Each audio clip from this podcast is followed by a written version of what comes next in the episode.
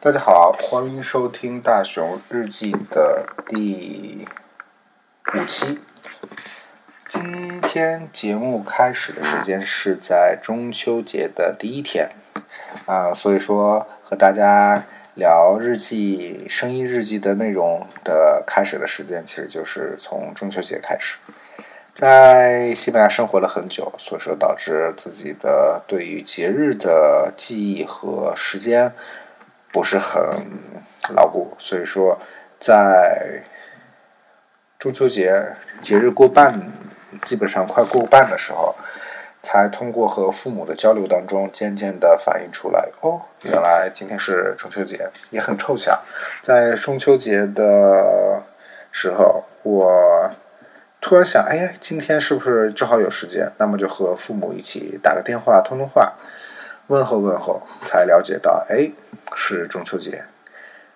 不知大家的中秋节是怎么过的？反正今年的中秋节对于我来说是挺特别的，对于我父母来说同样也是这样。为什么呢？因为我妈妈现在在成都生活，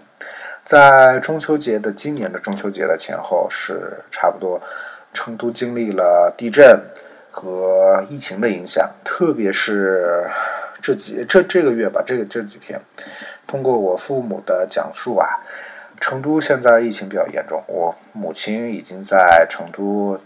隔离了有一段时间，现在依旧是隔离时间，所以说这导致怎么说呢？他特别有时间，所以说抽空的话，我会啊给我父母通通话，但是和我父母一起通话还是在。还是有一段时间了，所以说赶在这个日子，正好是中秋节，一起和他们问候聊聊天。也不知道大家有没有这样的情况啊？比如说，随着时间的增长，自己工作环境的原因，离开了自己的父母，生活在其他地方。特别是像我们这些已经在海外居住了很长一段时间，没有时间回家的人。特别是现在回家也不容易，有飞机票、生活以及很多方面的限制，导致我们自己 现在不得不，呃，当然，特别是金钱方面，因为现在机票啊，呃，你包括回国的隔离啊的花费，其实都是一小一笔不小的开支，导致和父母亲眼相见的时间其实真的很少很少。而且从语言方面，和父母一起交流、聊天啊之类的情况，特别对于男生来说，可能是时间越来越少。我和母亲还好，因为随着时间嘛，以及母亲性格的转变，毕竟嘛，长时间没有回，才没有没有没有回国，然后眼眼睛身就是没法亲临亲。两个人相相见，所以说聊的话题会比原来多很多。但是和父母、父亲，特别是父辈，聊天的频率就会变得很少。毕竟父辈男生更偏于理性，一般我，比如说我父母、父亲就是这样，就是 有事儿说事儿，没事儿就挂的那种。所以说聊天的话聊不了很久。一般如果真的聊久，那就聊在工作上啊、学业上的一些事情。但是这个东西其实太过理性化，很少有一些感性方面的东西。呃，和父母聊一些天，主要聊的其实就是生活以及自己最近的安排。嗯，其他的其实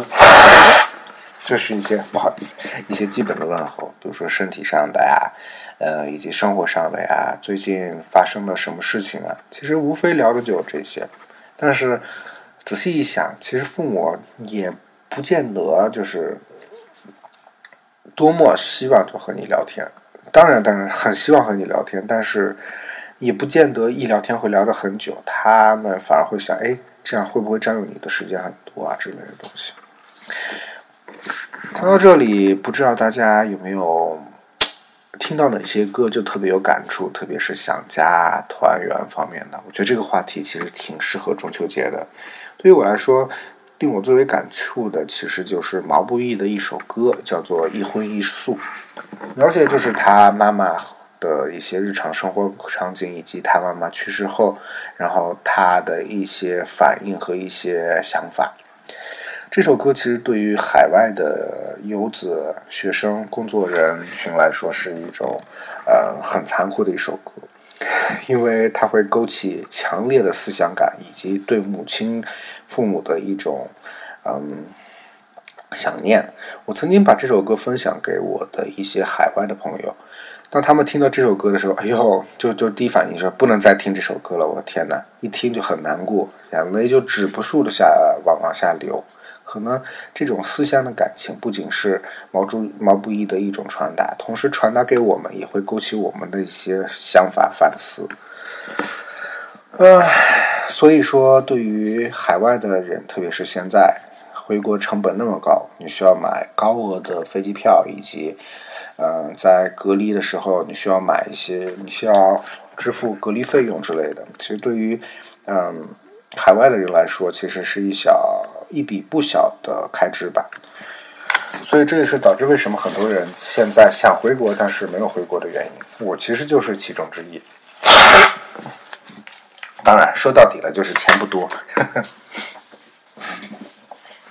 OK，说回呃中秋节。在国外的生活，嗯，我现在生活的城市是在西班牙的南部安达卢西亚省的格拉纳达城。格拉纳达是一个嗯历史悠久的城市，它嗯的历史可以追求到追溯到古罗马时期，从古拉古拉马古古罗马时期到阿拉伯统治时期。然后再到现在的呃不之后的哥特王朝天主教统治，然后再到现代，他曾经是在西班牙的一个首都，国王曾经定居在这个地方。随后随着国王的转移以及经济危机的影响，现在他已经逐渐逐渐的转变了城市的功能，从原来的政治经济文化中心到现在的。呃，文化中心可以这样说吧，但是最主要的还是它现在的旅游是数一数二的欧洲的旅游城市。通过它长期历史遗留下来的文物、古迹、建筑等方面的一些影响。嗯，其实它的发展影响有很多方面，比如说在。呃，尤其是近现代，因为之前我们聊过了一些它的相关历史，聊到了天主教统治时期，呃，它的发展情况。当时伊丽莎白女王，大家这个可以看一下西班牙的电视剧。现在不是有一个 伊伊伊伊伊丽莎白女王吗的一个电视剧？当时在国内还是很出名的，虽然我还没看，但是他现在依旧还在格拉纳达，有很多拜访者吧。通过这个电视剧，很多人意识到、认识到了这个女王。她的统治时期 比较出名的事情就是哥伦布呃发现南美洲，他是主要的支持者，以及他。颁布了很多法令，促进了当时西班牙这个王朝的呃的海上的一些活动，以及为当时的西班牙带来很多黄金啊。其实，呃，在经济，特别是经济上、文化上，产生了很大的影响。以及他负责签署并支持了哥伦布，使他发现了美洲大陆等一系列的事情。当时的西班牙可算是世界数一数二的国家，强大的国家，仅次于荷兰。呃，随后因为心态不一样嘛，其他国家啊有了金钱就是发展军事方面的，西班牙人可能是心态是这样，有了钱就享受呗，或者修建自己的教堂啊什么之类的。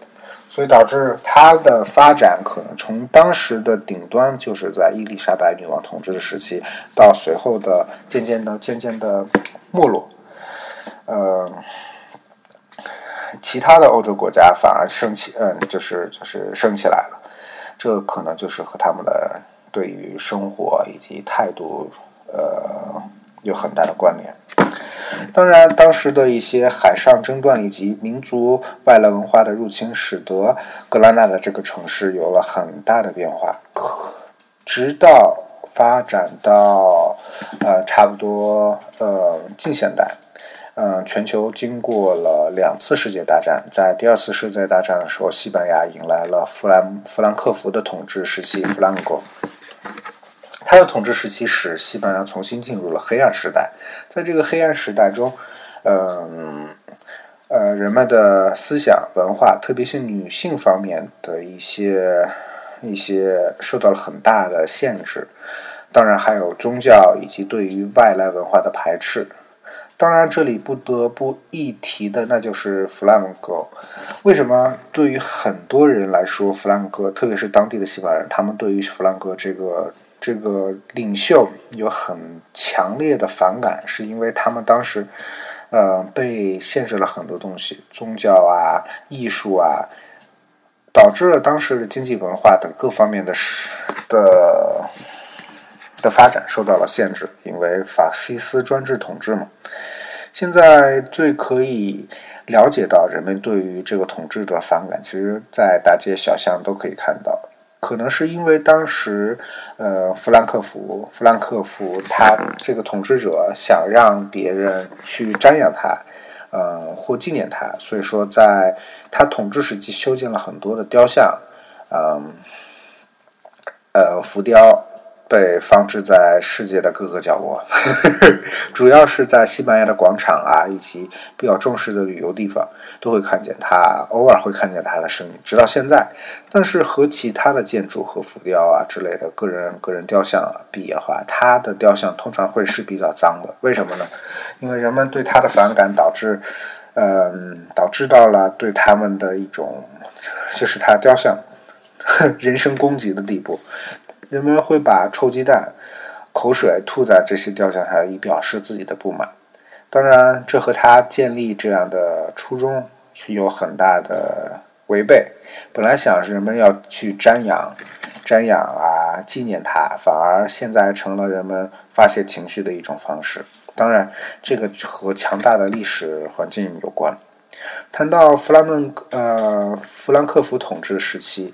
呃不得不说的就是在格拉纳达的吉普赛人。关于吉普赛人的生活啊，其实，在克在弗兰克福统治的时候，其实就可以强烈的体现出来，特别是对于民族排外方面。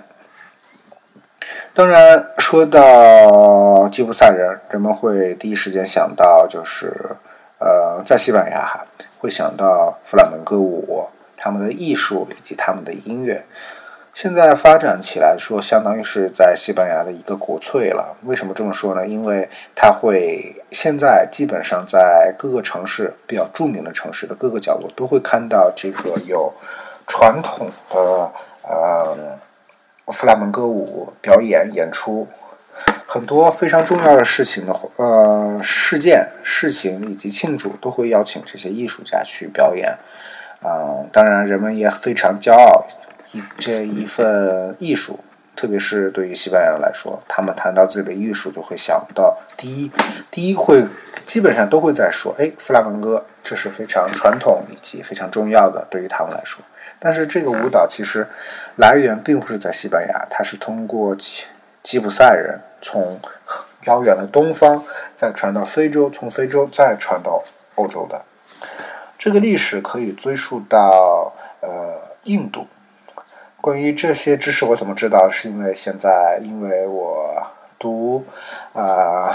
博的时候，主要研究的是历史美术方面，当然还有一些商业的东西。但但通过艺术、历史、美术这方面了解了很多关于西班牙传统艺术的发展，这也就是为什么我希望和大家分享的原因。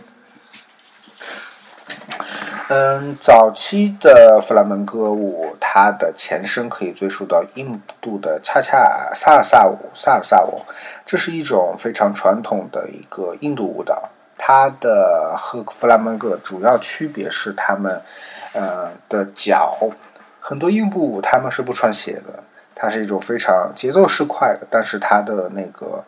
它的声音其实跳舞是很很安静的，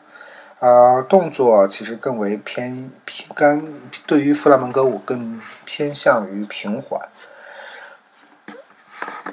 呃，随着它的发展传到西班牙，它就变得一种更为激烈、更情绪化的一种舞蹈。为什么这样呢？其实和它的历史和以及它的长期的外来变迁有关。呃，这个这方面的故事其实是由一个西班牙弗朗门戈舞的艺术家告诉我的。嗯，追溯到这一部分的种族，其实可以了解到，呃，它前身是印度，印度发展。因为这一部分人离开印度后，他们希望在其他国家，特别是在西方找到自己的定位以及生存下来。所以说，他们融是一个融合了各种文化、呃服装以及融入自己的一种对于当时社会的一种嗯不平的情绪的一种艺术表达，因为。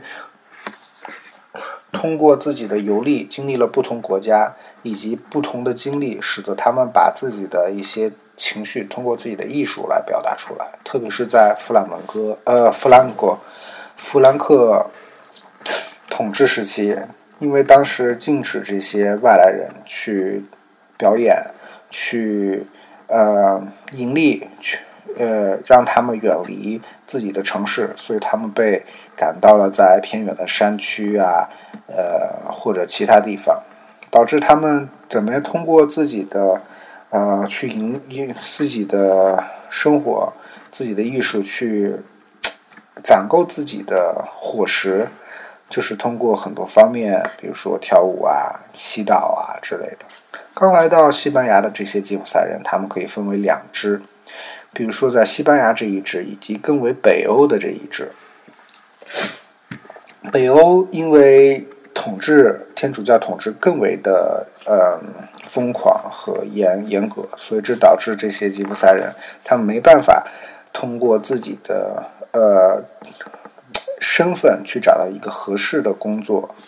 被政府承认的工作，所以他们的生活环境是更为恶劣，以导致他们从事的一些工作都是非常低等的工作，以及根本就找不到工作。为了生存下来，所以他们不得不从事一些在人们看起来比较肮脏的交易，比如说毒品啊、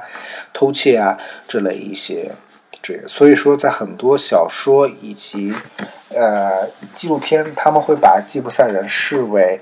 低等的一部分人。而这些人呢，他们也没办法从事一些正当的工作，所以说在一些文学作品中，他们常常被丑化。但是在西班牙南部或者是南部的欧洲，他们的呃文化通过他们的才智啊，以及他们对于生活的追求，逐渐的使得他们的艺术渐渐的被人接受，所以这就是会有了一种。通过他们的艺术吧，对于大多数的欧洲人来说，吉普赛人的艺术，他们带有强烈的神秘感，特别是吉普赛女郎之类的。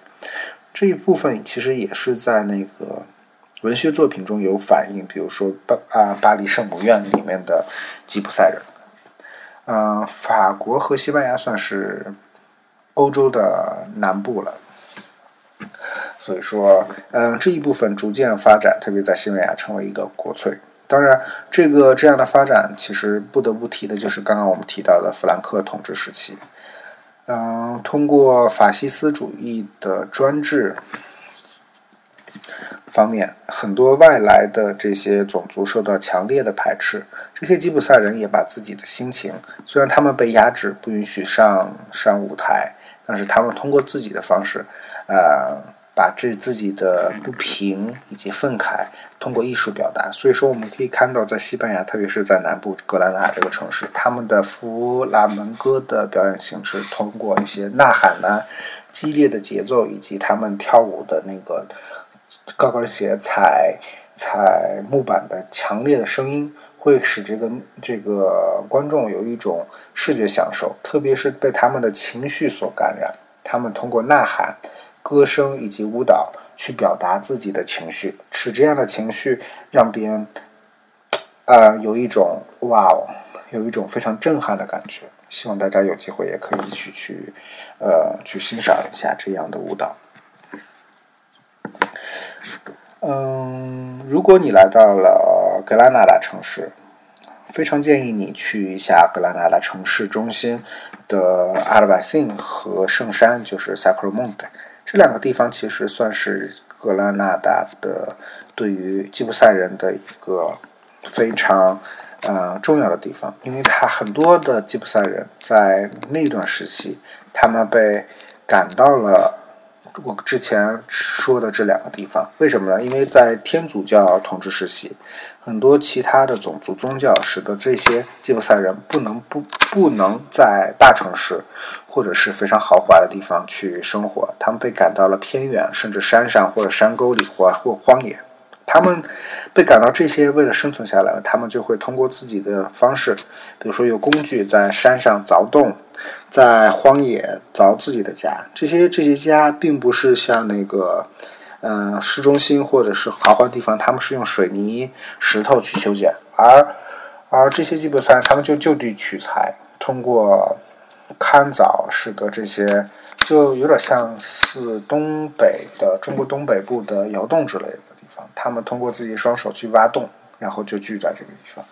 随着时间的发展，这些发动逐渐，这些这些这些挖的窑洞逐渐就变成了他们生活的群落。啊，随着人口的发展啊，逐渐的生活了，就是吉普赛生活区。这个生活区啊，逐渐演变，就演变成了现在的呃呃吉普赛人的一个著名的。呃，居住区以及现在的旅游景点。当然，呃，看了一下时间，我觉得聊天的时间也差不多了。下次我们会具体分享一下关于西班牙呃吉普赛人的一些生活以及他们这生活环境。希望大家喜欢本期节目，我们下次再聊。值得一提的就是，其实本期节目我聊了很多，但是。聊到了一半才发现，哎，没有没有录上，所以又重新录了一下。第二次录就发现，哎，自己哎说了很多，有没有录上就带有情绪的。所以说，本期节目其实也并不是一个非常好的录制，但是啊，也也把自己主要想对大家说的话也说了。最后，希望大家中秋节愉快，也希望大家能够和我一样度过一次。呃，不一样的节日，当然希望在成都还在隔离的朋友们也一切正常，早日度过这样一个非常的时期。那么我们今天就这样，下次再见。